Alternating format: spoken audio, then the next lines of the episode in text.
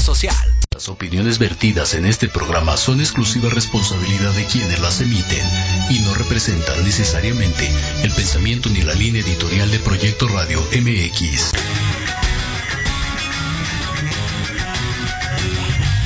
Yokoso.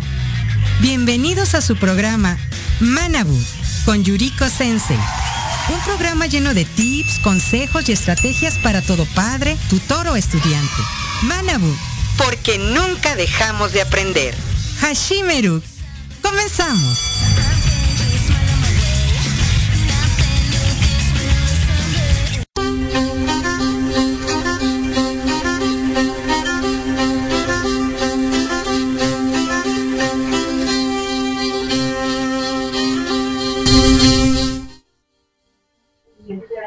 Muy buenas tardes, bienvenidos nuevamente a su programa Manabu, porque nunca dejamos de aprender. Gracias por estar eh, conectados aquí en línea, en vivo, a través de Facebook Live y de todas las plataformas de Proyecto Radio MX. En forma especial agradezco a mi señor padre, el señor José Masaru Hayasaka Kubasoy, y también a Shineo, que nos tiene en sus instalaciones, que nos está permitiendo transmitir desde eh, Aleli, número 76. Muchísimas gracias por la hospitalidad. Y bueno, si quieren un retoque de algo, ya saben, pueden acompañarnos aquí. Y bueno, hoy vamos a estar hablando acerca de un tema que me solicitaron vía redes sociales y que eh, para muchos papás es sumamente importante. Vamos a estar hablando acerca de cómo nuestros hijos son el reflejo de nosotros mismos. Vamos a estar hablando acerca de que las decisiones que nosotros tomamos van a estar presentes en cada una de las decisiones que estamos tomando como adolescentes, como jóvenes y obviamente como papás. Y vamos a empezar con estas frases que dicen así. La primera es de Charles Windle y dice, cada día de nuestra vida hacemos depósitos en los bancos de memorias de nuestros hijos. Esto significa que los momentos que vivimos con cada uno de ellos siempre las van a recordar, sean buenas, sean malas, pero siempre van a estar presentes alguna palabra, algún dicho, algún acompañamiento que les hayamos dado por algún consejo cuando estaban pasando por una situación personal, académica o simplemente con alguna actividad social. La segunda frase está dicha por Ward Beecher y dice, el corazón de la madre es el culto del niño. Eso es muy importante porque el amor de una madre por un hijo es vitalicio. Para nosotros siempre van a ser nuestros pequeños, nuestros niños, y siempre van a estar acompañados por la figura materna y por la figura paterna, independientemente que el matrimonio siga como tal o que se ellos lleguen a un acuerdo para la disolución o se divorcien. Los momentos que pasen con alguno de los padres siempre van a marcar el desarrollo posterior de los niños. Siguiente, recordando las palabras, las sabias palabras de Víctor Hugo, los brazos de una madre son de ternura y los niños duermen profundamente en ellos. Desde que nacemos, como hemos de recordar algunos, si hacemos una retro, siempre estamos recordando el momento en que cuando nosotros, las eh, mamitas, estamos con nuestros hijos y nos aportan dosis de confianza y seguridad. Siempre nos están eh, haciendo énfasis en que ellos están presentes y que están recordando de que si nos caímos, que si tuvimos algún percance en cualquier ámbito de la vida, emocional, físico, fisiológico, ellas están más presentes que los padres porque los padres generalmente son los que nos proveen eh, todo lo que es la cuestión económica. Muchos saludos a San Nicolás de los Garzas, México, que nos están escuchando también. Gracias también, eh, tenemos ya conectados aquí a la maestra Ivonne Tristán. Gracias por su compañía, gracias por los mensajes. Linda tarde. Saludos hasta Canadá también que nos están saludando y felicitando al programa. Y a los demás que nos están escuchando a través de YouTube también, muchas gracias por estar conectado. Regresando a la idea de Víctor Hugo, Los brazos de la madre son de ternura y profundamente estamos nosotros cómodos en ellos. Siempre, aunque nos enojemos por algún momento con nuestras madres, siempre son a las que nosotros vamos a recurrir para refugiarnos. Y bueno, ningún amor es tan grande como el que se tiene por parte de un padre o madre por su hijo. Dan Bone nos hace referencia que un padre siempre tiene como mayor valía, con mayor preocupación a su hijo y la alegría que ellos deben de mantener constantemente. Asimismo, si nosotros vemos a Terry Williams, él menciona que todo hijo va a citar a su padre en sus palabras, en sus actos, en sus actitudes, pero también en sus obras. Eso es muy importante, sobre todo ahorita, por ejemplo, en la pandemia. Sabemos que debemos de tener medidas de seguridad, tenemos que tener cuidado. Sin embargo, cuando son extremadamente exageradas, nuestros niños, en lugar de sentir un apoyo, sienten como que nosotros los estamos ahogando y entonces empiezan a tener un poco de rencor o de pasar malos momentos al lado de nosotros, aunque somos sus padres y saben que en teoría nosotros lo que estamos buscando es que ellos tengan un mejor desenvolvimiento.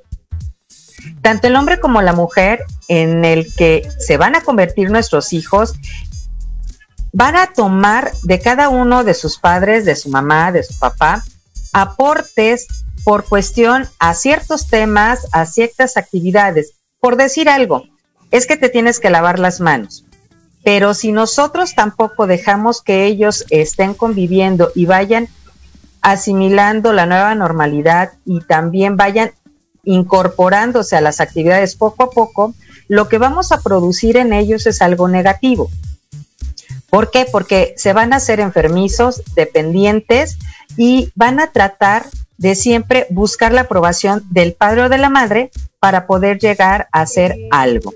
Ahora, hay que recordar, como dice Sara Shai, que la marca más importante que le vamos a dejar en este mundo a nuestros hijos son nuestras acciones. ¿Por qué? Porque ellos son el legado que nosotros estamos dejando cuando nosotros ya no existimos. Todos los bienes materiales se pueden perder, pero lo que nosotros les damos para tener un carácter, una formación como personas adultas, eso solamente lo vamos a transmitir nosotros independientemente de que tengan algún grado de estudio, llámese licenciatura, algún posgrado, postdoctorado, etcétera, o simplemente tengan la primaria. Lo importante es de que ellos tengan su temperamento, su carácter bien trabajado para que puedan ellos llegar a más. Saludos a Miguel Alejandro Miranda Cortés. Muchas gracias. Eh, también es uno de nuestros seguidores de Manabu como cada jueves. Saludos también a su familia. Vamos a ver primeramente el punto acerca de cuáles son los peligros que tenemos como padres cuando nosotros lo que estamos haciendo es un mal ejemplo para nuestros hijos. ¿Por qué decimos que es un mal ejemplo? Bueno, porque nosotros podemos convertirnos en padres sobreprotectores. Si somos sobreprotectores está mal, pero si estamos demasiado controladores también está mal. Tenemos que tener un punto de equilibrio, un punto intermedio para que podamos nosotros tener una educación completa y podamos dar una educación integral. Ahora, si nosotros lo vemos desde el punto de vista de los padres, los padres sobreprotectores y controladores generalmente se van a justificar en sus actos en términos de es que te tengo que cuidar, es que eh, te tengo que proteger, tú estás todavía a mi cuidado, no eres mayor de edad y tienes que hacer lo que yo te digo ese cuidado, entre comillas, y esa protección, entre comillas, también, subrayado con color fluorescente, de los famosos peligros y amenazas con las que nuestros hijos se pueden topar en el mundo real, desde el punto de vista de padres sobreprotectores o controladores, sí existen, pero no en la dimensión que ellos quieren o que ellos están determinando. Es cierto que debemos dar los parámetros básicos de protección, establecer límites, pero lo ideal es buscar siempre el equilibrio. En este caso, los papitos que son demasiado controladores o sobreprotectores hacen a niños enfermizos y vemos que hay un viento fuerte y ya se enfermó de gripa, ya le duele la garganta, y empezó con tos, porque no adquieren ese refuerzo del sistema inmunológico ni por alimentación, ni porque están conviviendo el simple hecho de salir de su casa. Ahorita, dependiendo del semáforo en donde tú te estés, eh, estés ubicado, llámese el viejo continente, todo lo que es Europa, que también tenemos eh, proyección a través de Proyecto Radio MX allá, todo lo que es Sudamérica o Norteamérica, dependiendo del semáforo, son las actividades. Por ejemplo, hay papitos que en semáforo rojo no quieren salir, pero están en semáforo naranja, amarillo, verde y tampoco quieren salir. ¿Qué es lo que recomienda la Organización Mundial de la Salud? Por ejemplo, en un semáforo rojo se podría salir con cubreboca, con careta y caminar alrededor de la casa. No necesariamente tienes que estar metido al 100% dentro de tu casa. No puedes ir a convivir, ¿ok? No puedes estar en lugares abiertos, pero sí puedes hacer este tipo de actividades. Sin embargo, los papás que son sobreprotectores o controladores aceptan que necesitan el cuidado, pero no permiten que los niños vayan desarrollándose como debe de ser todo lo que es el convivir, el trasladarse, el conocer, el estar en otros lugares que no solamente sea su casa.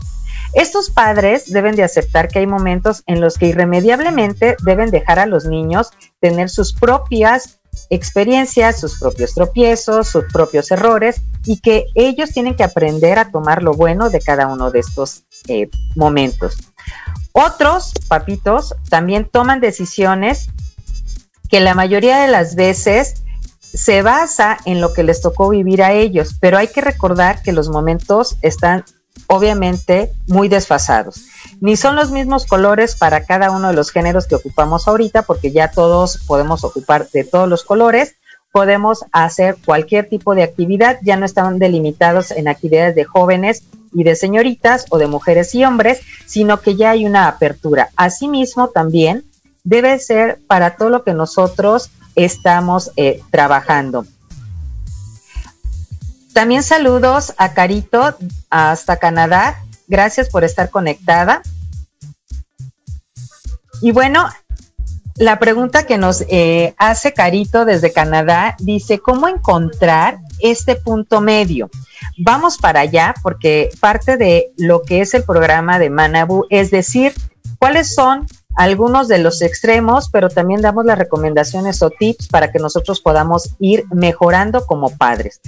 Entonces retomamos, no es lo mismo las experiencias que nosotros tuvimos cuando éramos niños y ahora que somos papás, porque nuestra infancia no es la misma, no tenemos el mismo contexto en cuestión de sociedad, de cultura, de apertura, de herramientas, de tecnología que cuando nosotros estábamos chiquitos.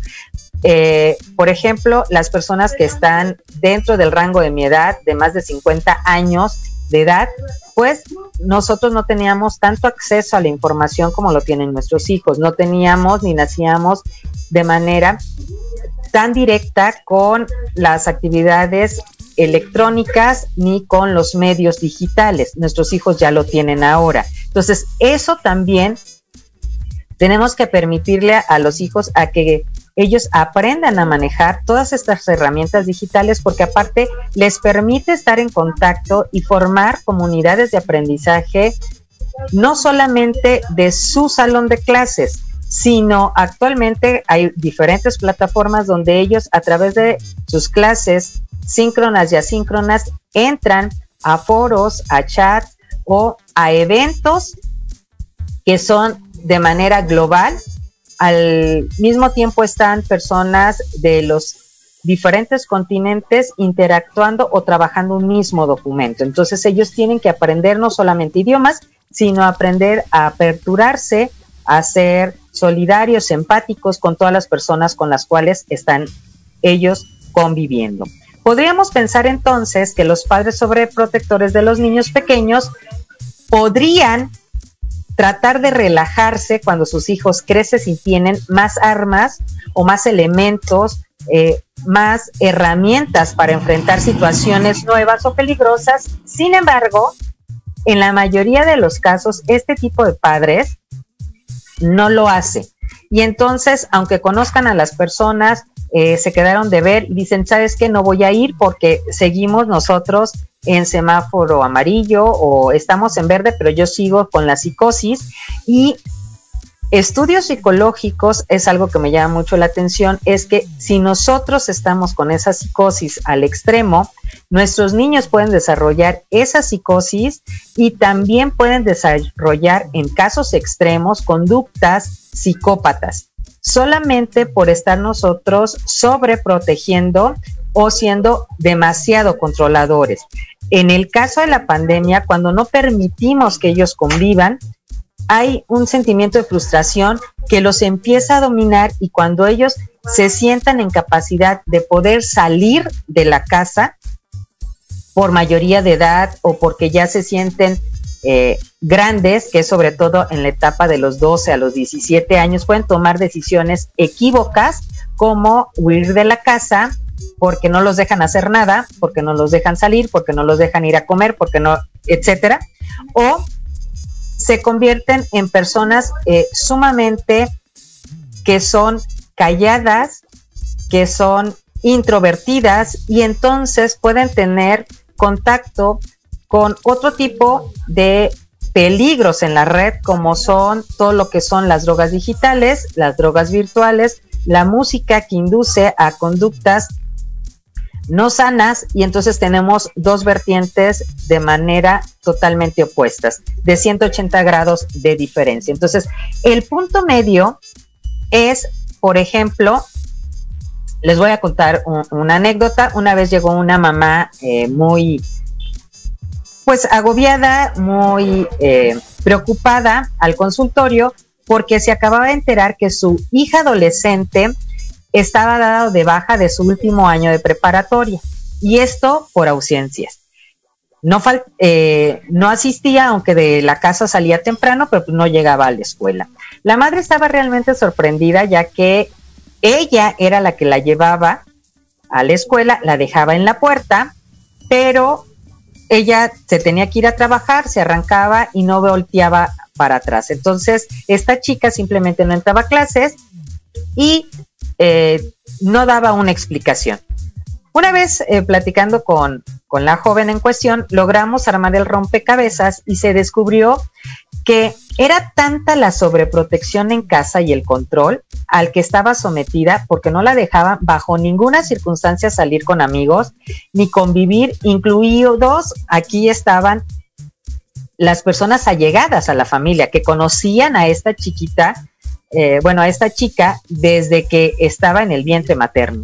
Pero ella, decidida a tener una vida social que le era negada por el sobrecontrol, sobre la sobreprotección de los padres, bueno, en sus horarios escolares, en lugar de pasar horas en el salón de clases, para ella era más importante convivir físicamente con ese grupo de amigos que originalmente se le negaba. Esto le permitía cumplir con la necesidad social que tiene todo adolescente, todo joven y toda persona. Todo ser humano tiene la necesidad social de estar en convivencia y por eso las redes sociales y los mensajeros están en el boom. Siempre estamos en contacto con. Y bueno, a esta joven el salirse de las clases, el no entrar y estar en convivencia, bueno, le permitía cumplir esta necesidad, que es una de las necesidades básicas, y de paso desquitarse, fue la palabra que ella utilizó, desquitarse de eh, un poco con su mamá, porque para ella percibía a la mamita como si fuera un gendarme, un, policía, alguien que la tenía sometida en su casa, pero ella la consideraba como una cárcel. Al final, pues obviamente el precio fue alto para las dos, ya que la hija no logró entrar a la universidad ese año, al menos, porque tuvo que recuperar el ciclo escolar por el exceso de faltas. Y la mamá se dio cuenta que por estar tan metida en cuestión de la sobreprotección, de estar trabajando, de tratar de proteger y de evitar que la niña tuviera algo más, pues dañó también esa relación. Y bueno, ese es un claro ejemplo de lo que nosotros tenemos aquí como algo dañino en cuanto a la sobreprotección y al ser demasiado controladores. Esto puede afectar, queridos padres, eh, de manera negativa su vida para siempre, ya sea que puede generar temores, inseguridades, baja autoestima. Algo muy importante es que estas actitudes limitan la capacidad de las personas para ser autónomos, independientes, creativos, para que ellos puedan sobresalir en todas esas inteligencias múltiples que tienen o en aquellas habilidades para los cuales ellos son no solamente buenos, sino que también son excelentes. Y algo que hay que poner foco rojo a todos los papás que tendemos a ser sobreprotectores o demasiado controladores es que el niño desarrolla sentimiento dañando la forma así en que se relaciona con los demás, pero empezando con los padres. Puede ser que eh, deje de hablar, que deje de contestar o simplemente permanezca encerrado por siempre o empieza a tener posturas o gesticulaciones en su cara de disgusto cada vez que los escucha hablar. Hay que tener mucho cuidado con eso. Es por eso que como papás o mamás debemos de mantener cierta atención no es que estemos sobre ellos, pero sí cierta atención sin caer en todos estos patrones de ser sobreprotectores o demasiado controladores y estar dispuestos a hacer ajustes para que nosotros podamos eh, checarlo. Voy a dar a continuación, antes de que nos vayamos a nuestro único corte del programa, eh, una lista de algunos comportamientos que huelen terriblemente a sobreprotección. Por ejemplo, si tú estás intentando por todos los medios que tu hijo o tu hija haga lo que tú deseas pensando siempre que tú tienes lo mejor o que es lo mejor para él, simplemente porque no aceptas otra alternativa, por ejemplo, los tíos, eh, vamos a comer, no, porque se puede contagiar. Oye, pero es que tiene todas las medidas, nosotros ya estamos vacunados, no, se va a contagiar. Entonces, esa es una de las eh, alertas para decirte que tú estás cayendo en alguno de los extremos. Número dos, duermes con tu hijo a pesar de que tiene más de tres años. Número tres, antes de cualquier eh, cosa, si hay algún malentendido o dificultad escolar con alguna maestra o compañero de escuela, tú te presentas personalmente e intervienes. No dejas que él o ella pueda tomar alguna acción, pueda ser independiente y pueda tratar de resolver el problema. Otra de las señales es que si tu hijo no ha quedado con la maestra que tú consideras que es la mejor del colegio, pues mueves, te quejas, vas y haces drama total para que lo cambien de, de clase. Otro de los eh, síntomas de los papás sobreprotectores o de los que estamos actuando mal es de que haces los deberes del colegio por tu hijo. Ay, es que ya es tarde, yo te ayudo, yo lo termino, yo lo hago, yo hago la maqueta y no lo dejas que él lo termine por sí mismo. O otra de las características es que eliges diariamente qué es lo que se va a poner, porque a ti te gusta el color negro, siempre se va a decir de negro, aunque a él le guste el azul marino, el café, el rojo, etcétera, y te presentas con la otra actitud. Te molestas si las emociones de tu hijo no coinciden contigo. Por ejemplo, él se emociona con algún eh, grupo de K-pop y, tú quieres que escuche todavía a los artistas de, de tu época, ¿no? Y entonces empiezan a la dificultad con eso o te pones en el extremo de que, ay, es que no escuchas mi música y te pones triste y eh, te pones eh, como víctima. Otra de las características, por ejemplo, es que llegan a un restaurante y tú dices, hoy vamos a comer, por decir algo, fettuccini. Oye, mamá, pero es que a mí se me antojaron los molletes. No, es que a mí se me antojó el fettuccini y vamos a comer todos fettuccini. Esas son actitudes de que como papá o como mamá estamos siendo controladores. Otra de las características es que nunca dejamos a nuestros hijos salir de paseo sin nosotros y cuando estamos nosotros les decimos, eh, da dos pasos, dice, ah, no, regrésate, es que ya diste dos pasos, no, no, no, te quiero aquí. Aunque nuestro niño tenga 12 años, 13 años, 17 años, queremos que esté aquí sentadito con nosotros. Entonces, ¿para qué salimos? Otra de las características es de que cada ratito le estás preguntando, ¿ya comiste? ¿Ya comiste? Oye, ¿te comiste ese lunch? Y le hablamos y le escribimos y le mandamos un WhatsApp y le mandamos eh, de que si ya están comiendo cuando lo podemos hacer nada más preguntándole una sola vez. Otra es cuando caes en pánico, cuando tu hijo o tu hija te dice que le duele la cabeza o el estómago, bueno, ya estás en urgencia, le estás hablando al especialista, cuando simplemente porque comió demasiado o porque hizo algún movimiento que no se deben de hacer cuando después de que hemos comido, por ejemplo, el ejercicio, ¿no? O nadar, etcétera. Otra de las características es de que ¿Te parece natural entrar al cuarto de tu hijo, por ejemplo, sin tocar la puerta? Y no debería de ser así. O que tomas la actitud de estar revisando la mochila, los cajones, el móvil, eh, todo a escondidas de él.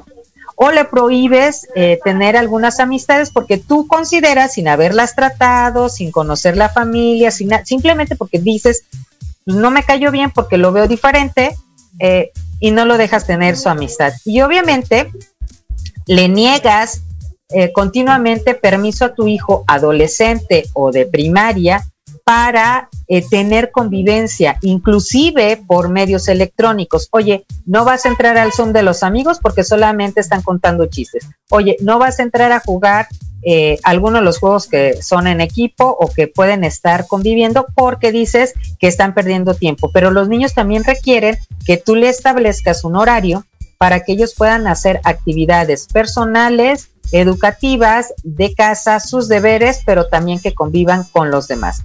Ahora, si como padre te descubres en algunas de estas conductas, vas a decir, como decía Carito de, de Canadá, ¿qué es lo que podemos hacer? Gracias a la maestra Anaí Velasco, gracias por el comentario y saludos. ¿Qué vamos a hacer? Bueno, no te vayas de Manabu porque regresamos con una receta especial para que encontremos el punto de equilibrio. Regresamos aquí a Manabu porque nunca dejamos de aprender.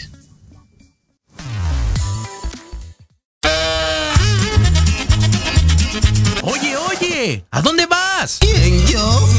Vamos a un corte rapidísimo y regresamos. Se va a poner interesante. Quédate en casa y escucha la programación de Proyecto Radio MX con sentido social. ¡Uh, la, la chulada! ¿Qué tal amigos? Soy Liliana Noble Alemán y los invito a escuchar Pulso Saludable donde juntos aprenderemos cómo cuidar nuestra salud a través de www.proyectoradiomx.com con sentido social. Todos los martes de 3 a 4 de la tarde. Síguenos en YouTube y Facebook. Aparecemos como Pulso Saludable.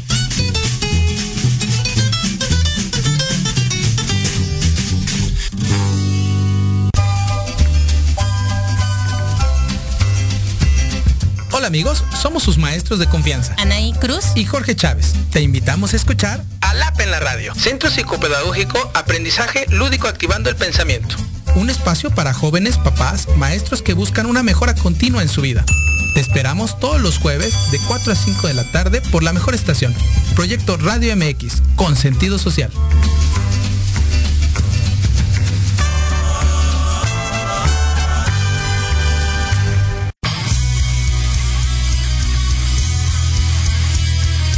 Music, el espacio donde encontrarás nuevos talentos musicales.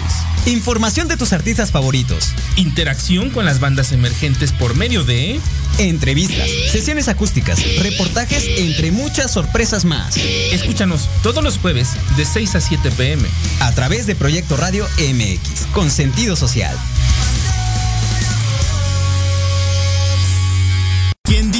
Jueves en la noche deben ser aburridos? Disfruta un rato divertido en la tertulia, donde la noche despierta. Escúchanos todos los jueves de 7 a 8 de la noche en Proyecto Radio MX.com y comparte con nosotros la mejor hora con tus experiencias.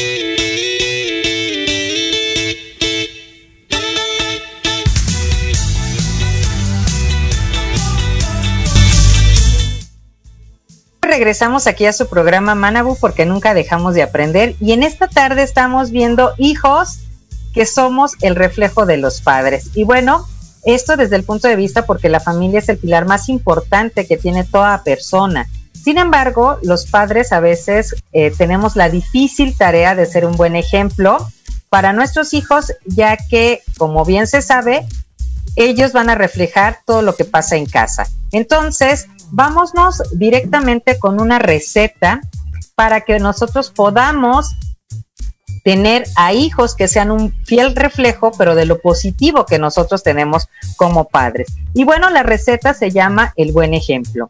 Vamos a ver los ingredientes. Una pizca de ejemplo diario positivo. Dos cucharaditas de cuidado. Cinco gotas de constancia. Una taza de obligación y un manojo de integridad. Voy a repetir la receta porque la pueden buscar ustedes también, no es de mi autoría, pero está sacada de un colegio de psicólogos especialistas en paidopsicología, que es el tratamiento de los niños. Y dice así, receta del buen ejemplo, los ingredientes son una pizca de ejemplo diario positivo, dos cucharaditas de cuidado, cinco gotas de constancia, una taza de obligación y un manojo de integridad. A esto se le tiene que agregar valores continuamente. ¿Cuáles van a ser nuestros condimentos? La actitud positiva, la alegría y el cariño. Evitar, ¿qué vamos a evitar? La sobreprotección y el ser controladores en demasía. Recomendaciones del chef un clima de confianza y buena comunicación. Y esta comunicación debe ser asertiva, donde yo pongo todos mis sentidos para poder escuchar a mi hijo y debo de sentarme a su altura, verlo a los ojos para tener esa conexión directa con. Además de esta comunicación en la casa, debemos de valores raíces permanentes e impresiones duraderas. Estas son las recomendaciones del chef. ¿Cómo lo vamos a preparar o cómo vamos a llevar a cabo esta receta de el buen ejemplo? Preparación, paso número uno. Los hijos imitan las conductas de los padres. Por ello, si deseas que tus hijos tengan un estilo de vida saludable, hazlo tú. Si quieres que no fumen, no fumes tú. Bien dicen que un ejemplo vale más que mil palabras. Segundo paso en la preparación. Ser ejemplo no es una tarea fácil, pero con el día a día aprendes a tener comportamientos y hábitos adecuados para transmitirlos a tus hijos. Recuerda que hagas lo que hagas, tienes un impacto positivo o negativo en cada uno de tus hijos porque cada uno de tus hijos percibe lo que tú estás haciendo de manera diferente. Número tres, a medida que refinas tus actitudes, tus hijos mejoran sus comportamientos. Quiere decir que el ejemplo causa tal impacto que los hijos adquieren inmediatamente los cambios y beneficios de sus padres cuando estas cosas son positivas.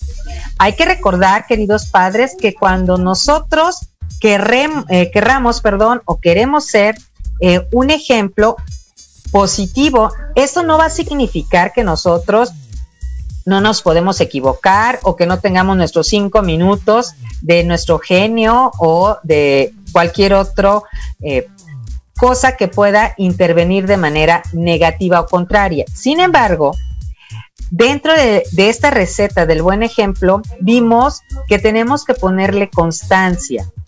Es una buena enseñanza para nuestros hijos decirles, ¿sabes qué? Me ofusqué, venía enojada del trabajo, te grité y no debía de gritarte o te contesté mal, no era lo adecuado y esas se van a convertir en enseñanzas de por vida, porque reconocer un error y saber que tiene una eh, posible corrección les va a permitir a ellos también ser personas resilientes, con algún grado de manejo de la frustración y además les va a permitir ir avanzando poco a poco. Otro punto, saludamos a Elizabeth Reyes Rico también, muchas gracias por estar conectado aquí a Manabu, hasta el Estado de México. Gracias por estar con nosotros. También tenemos a Concepción. Gracias por sus comentarios. Gracias a Tatiana Tinoco desde Cuichapa, Veracruz, que es un campo petrolero. Y bueno, dentro de estas actividades que nosotros podemos hacer, dentro de esta receta, también los padres tenemos que considerar que debemos darnos cuenta de que somos el espejo, bueno y positivo o malo y contradictorio, pero debemos de trabajar en una guía. ¿Cuáles acciones deberíamos nosotros trabajar para que nuestros hijos lleguen a evitar o no sean, como menciona alguien aquí en el chat, ¿Qué podemos hacer cuando los niños son tan temerosos o le dudan a todo o eh, no los dejan este, trabajar? Permítanme saludar también, aquí tenemos a nuestro querido Leo López, eh, conductor del programa Hablando de ti con Leo. No se lo pierdan todos los miércoles en punto de las 9 de la mañana, con grandes temas para las mujeres y él está también aquí en Proyecto Radio MX y bueno, gracias por el comentario. Él dice, yo aquí aprendiendo como siempre, temas súper interesantes. Gracias por compartir, soy tu fans. Muchas gracias a Leo López y bueno, Aiko y yo somos sus, eh, sus fans también. Entonces, estábamos platicando, Aiko es eh, mi hija para quienes eh, por primera vez están conectados en el programa.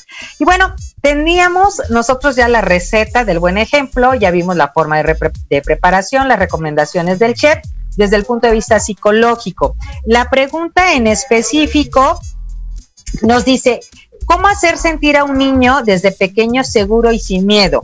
Primero, la seguridad la deben de tener los padres, porque si son padres que son inseguros por su físico, porque están o muy delgados o muy gorditos, entonces esa inseguridad se transmite a los hijos. Y tendrían que ir a terapia primero los padres para poder trabajar eh, con los hijos de manera positiva. Eso es algo muy importante que debemos de considerar. Todas las fobias, las inseguridades, así como las cosas que nosotros en algún momento las vemos ya dañinas, todas las heredamos a los hijos. Así también todo lo, que es positivo. ¿Cómo lo podemos hacer? Número uno, padres e hijos deben de jugar juntos. Esa es una de las acciones que puedes hacer para que tu hijo vaya creando seguridad, se crea un autoconcepto, autoimagen y autoestima positiva y vaya en aumento. ¿Por qué jugar? Bueno, porque cuando los padres juegan con los hijos diariamente por las tardes, que es cuando se tiene más tiempo, bueno, los padres se convierten en alguien en quienes los hijos pueden confiar y desean imitar. Los padres llegan a ser sus héroes en la extensión de la palabra como debe de ser y también van a ser su parámetro para que nosotros podamos seguir avanzando. Leo López nos menciona, dice, mi abuelo decía, haz lo que yo digo, no lo que yo hago, pero actualmente tenemos que hacer y decir lo que hacemos, porque sin concordancia los hijos ni nos escuchan ni nos imitan. Algunos buenos ejemplos para nuestros hijos es, por ejemplo, cuando nosotros colaboramos eh, en las labores de la casa, no importando nuestro género. Si somos hombres o mujeres, ambos colaboramos. Y además, les enseñamos a hacer las labores de la casa.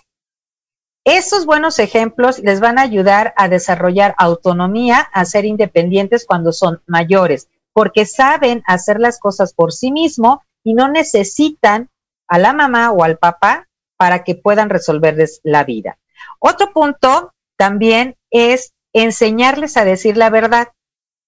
Sí, me equivoqué, no entré a la clase, no entré a la primera clase, pero ya pedí los apuntes y saber que ellos tienen mayor recompensa al decir la verdad, les permite que cuando ellos están en la etapa laboral puedan tener mayor empatía, puedan ser personas que puedan trabajar de manera colaborativa y en equipo sin necesidad de que se les esté diciendo qué es lo que tienen que hacer. También pensamos que regañar a nuestros hijos a veces es bueno, pero no. Hay que nosotros castigar la acción, pero no a la persona. ¿Por qué? Porque los niños imitan a los progenitores. La violencia física y verbal o psicológica se inicia en la casa, cuando nuestros hijos tienden a tener esas imágenes o esas conductas de manera reiterativa, la van a imitar de manera posterior. Por ejemplo, hay un estudio que se hizo en adolescentes en Estados Unidos entre los 11 y los 17 años.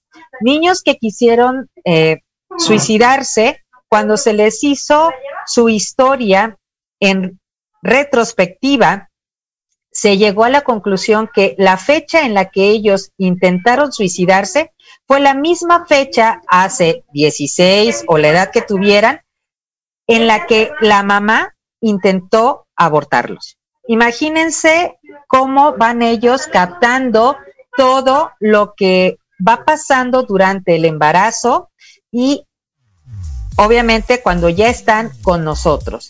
Entonces, estos niños quisieron eh, suicidarse en la adolescencia en la misma fecha en que sus mamás quisieron o intentaron abortarles. Imagínense el impacto. Es de ahí que la importancia de que como padres nosotros enseñemos a nuestros hijos a trabajar esta parte de que sí vamos a hacer algo bueno, vamos a reconocer nuestros errores y algo muy importante son las siguientes acciones que nos recomienda la Asociación de Psicología, que es especialista en el área de, niños, y dice, si tú quieres que tus hijos sean un ejemplo y un no solamente espejo positivo, sino que lo sean realmente, enséñales lo siguiente. Aquí vamos a tomar nota de, este punto. Saludos también a Estados Unidos, a Carla Tobar, que está conectada con nosotros. Y fíjense bien la recomendación número uno. Enséñales a tus hijos a escuchar. Sabes que infinidad de veces has hecho lo posible porque tu hijo este, tenga un ritmo, que te escuche, que obedezca, que haga, pero ¿cuántas veces tú lo escuchas a él? He ahí, si tú quieres que tu hijo te escuche, tú tienes que enseñarle a escuchar con el ejemplo, tú lo tienes que escuchar a él. Es imposible, recalco la palabra imposible, es imposible querer que nuestros hijos nos escuchen si nosotros no le preguntamos también qué hacen, cómo están o le ponemos atención de manera activa a lo que nos están platicando cuando ellos nos lo están pidiendo. Otro punto importante es enséñales a hablar bajito. ¿Cómo que bajito? Yo, por ejemplo, tengo la voz muy grave y eh, algunos dicen, es que está enojada. No, así soy yo. Pero la mayoría de las mamás tendemos a hablar a gritos. Entonces, nuestro hijo o nuestra hija va a aprender a hablar a gritos. Entonces, lo que tenemos que hacer es enseñarles a hablar de forma bajita, de forma agradable, y tenemos que enseñarle con nuestro ejemplo. Una de las técnicas cuando uno de los eh, chiquitos, por ejemplo, está haciendo rabieta, es la que hizo un psicólogo muy conocido que también ya está en redes sociales, donde él iba a comprar, su hija se tira al piso porque no le podían comprar un chocolate y entonces el papá ve que toda la gente se está poniendo alrededor para ver cuál es la reacción. Él como psicólogo dijo, bueno, si le grito, voy a tener todavía más gritos de ella, más llorar, más eh, eh, drama. Entonces lo que hizo fue tirarse al lado de ella y empezar a imitarla con eh, todo el lloriqueo que estaba haciendo, pero cada vez más bajito. Hasta que la niña se levantó y le dijo, papá, ¿por qué te tiras? ¿Por qué estás haciendo eso? Y entonces le dijo, bueno, pues porque tú lo hiciste, pensé que querías compañía, ¿no? Entonces fue una forma en que la niña dejara de ser rabieta a mitad de, de estar haciendo las compras en el súper, ¿no?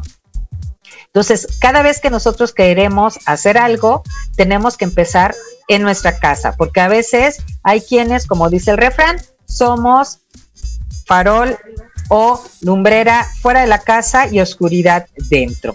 Otro de los puntos es que enséñale a respetar las normas. ¿Cómo? Pues respetándolas tú. ¿Cómo lo vas a hacer? Por ejemplo, vas en el coche, se te está haciendo tarde, vas a exceso de velocidad, entonces te pasas un semáforo en amarillo o en rojo.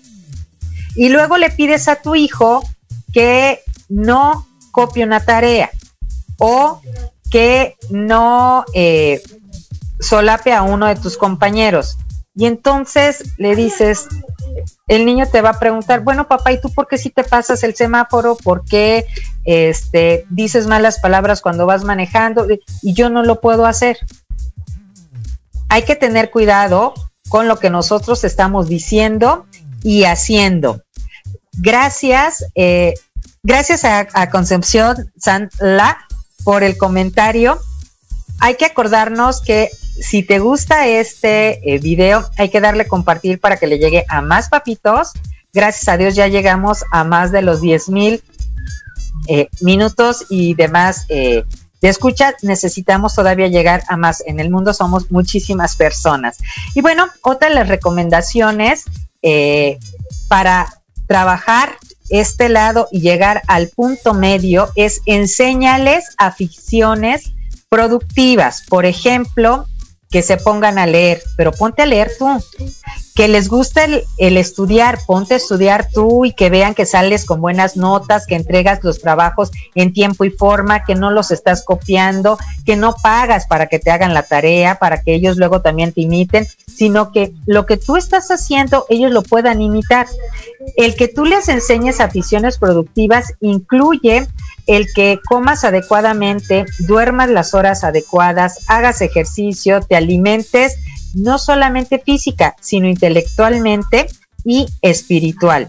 Por ejemplo, el que ellos practiquen la yoga, que hagan un ejercicio, el que puedan convivir por lo menos una o dos veces por semana con su mejor amigo, con su mejor amiga, con todas las medidas de seguridad. Si no es necesario que salgan de casa, quédate en casa pero lo pueden hacer a través de los medios digitales. También que ellos sepan que tú le dedicas tiempo a las labores de la casa, que tienes un horario para labores de la casa, para el deber escolar, para estar con ellos, para preparar la comida, para descansar, para los minutos que tú como papá y como mamá tienes con tus amigos, porque no siempre estás en casa como muégano, porque necesitas convivir y ellos tienen que aprender que tienes que convivir y salir o convivir con tus amigas, con tus maestros, con tus alumnos y con ellos. Todo tiene su tiempo y a todo hay que darle el tiempo. Otro de los puntos que hay que trabajar es enseñarles a tener tolerancia a la frustración. Y este es un punto sumamente importante porque si eres de esos padres que se ahogan un vaso de agua, ellos efectivamente van a ser también de los que harán lo mismo. Que, ah, está lloviendo y se ponen a llorar porque entonces ya no pueden salir, no pueden agarrar unas botas para lluvia, su paraguas, su impermeable, porque entonces se les acabó el mundo porque estaba lloviendo. Entonces es de vital importancia ayudarles a los hijos a tolerar todos los vaivenes de la vida, los errores, la frustración, la adversidad, una desaveniencia, el que tenían programado una cosa y salieron otras, todo eso hay que enseñarles a que ellos también lo pueden ir trabajando. No se trata, ojo, no se trata de reprimir, de decir, no, siéntate, no, no te lo quites, no, eh, no te vayas, eh, no, no puedes andar en bicicleta, no puedes dar tres pasos, porque yo estoy aquí, nada más puedes dar medio paso, o sea, no, porque entonces en lugar de ayudarlos, los perjudicas y entonces estás creando dentro de él un resentimiento tal que cuando tú lo quieras quitar, si no es con terapia familiar, va a ser muy difícil. Si nosotros les enseñamos a que todo puede tener un plan A, B o C, o en algunos casos la improvisación, como dijera mi productor, quien es director general de Proyecto Radio MX, Jorge Escamilla H. Por cierto, no se lo pierdan en punto de las seis de la tarde todos los viernes en su programa La Sociedad Moderna. Él decía, el ejercicio de improvisación, aún para un locutor o para algunos eh, profesiones, es indispensable. Obviamente un médico no va a improvisar, pero por ejemplo, algunos maestros porque tiene que atender dos grupos en lugar de uno porque tuvo un accidente un maestro, tiene que improvisar el poner actividades, ¿no? Entonces, es importante que nosotros les digamos a ellos que hay que saber manejar la frustración, siempre hay una, un plan alternativo, no se puede tener todo en la vida ni al 100%, entonces esto es muy importante.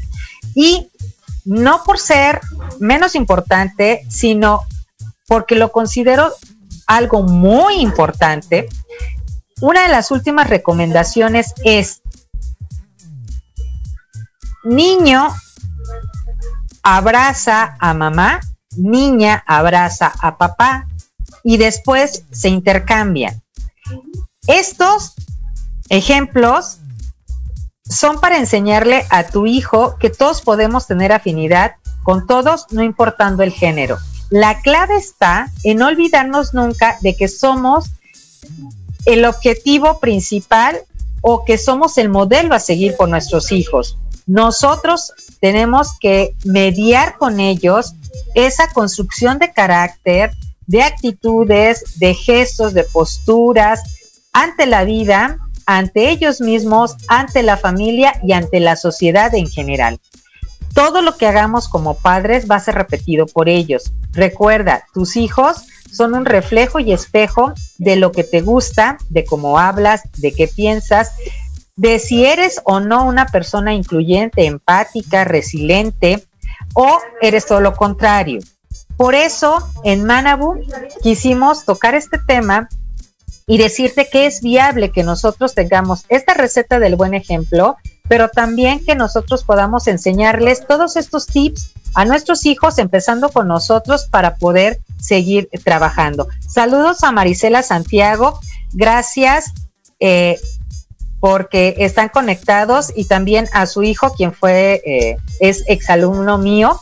Y bueno, siempre les recordamos con cariño. Si tienes alguna duda, sugerencia de programa o si quieres tener esta receta del día de hoy la receta del buen ejemplo, me puedes contactar a través de las redes sociales, ya sea como Academia Manabuta Mení en Facebook e Instagram o como Asesorías Académicas Hayasaka en Facebook, en Instagram, LinkedIn y Twitter o a través del correo electrónico en a.académicas, el número 3 arroba gmail.com. Y si tienes algo urgente, lo puedes hacer a través del WhatsApp en el, con la LADA de internacionales más 52 55 30 17 5776 o directamente en la app de Proyecto Radio MX o en las plataformas que tiene la estación para que nosotros podamos contactarte a ti. Y bueno, la recomendación para esta semana es que si quieres verte reflejado de manera positiva, empieza trabajando en ti misma. Si el papá y la mamá quieren hijos exitosos, deben de trabajar por ser padres exitosos, no nada más en el ramo o en lo material, pero también lo pueden hacer en todas las áreas sobre todo en el área socioemocional. Yo soy Yuriko Sensei y estoy todos los jueves en punto de las 3 de la tarde aquí en Proyecto Radio MX. Agradecemos en controles y en cabina a Monse porque siempre nos está acompañando. Gracias por tener un servicio de primer mundo, de calidad y porque siempre está pendiente de tener un acompañamiento idóneo con cada uno de nosotros. Nos vemos el próximo jueves, denle compartir y muchas gracias por haberse conectado. Hasta la próxima.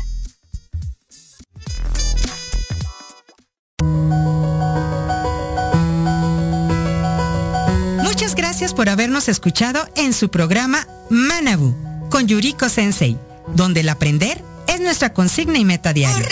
Síganme en Facebook e Instagram como Asesorías Académicas Hayasaka. Les esperamos el próximo jueves de 3 a 4 de la tarde, aquí en Proyecto Radio MX. Y recuerda, Manabu, porque nunca dejamos de aprender. Domo arigato gozaimasu. Muchas gracias.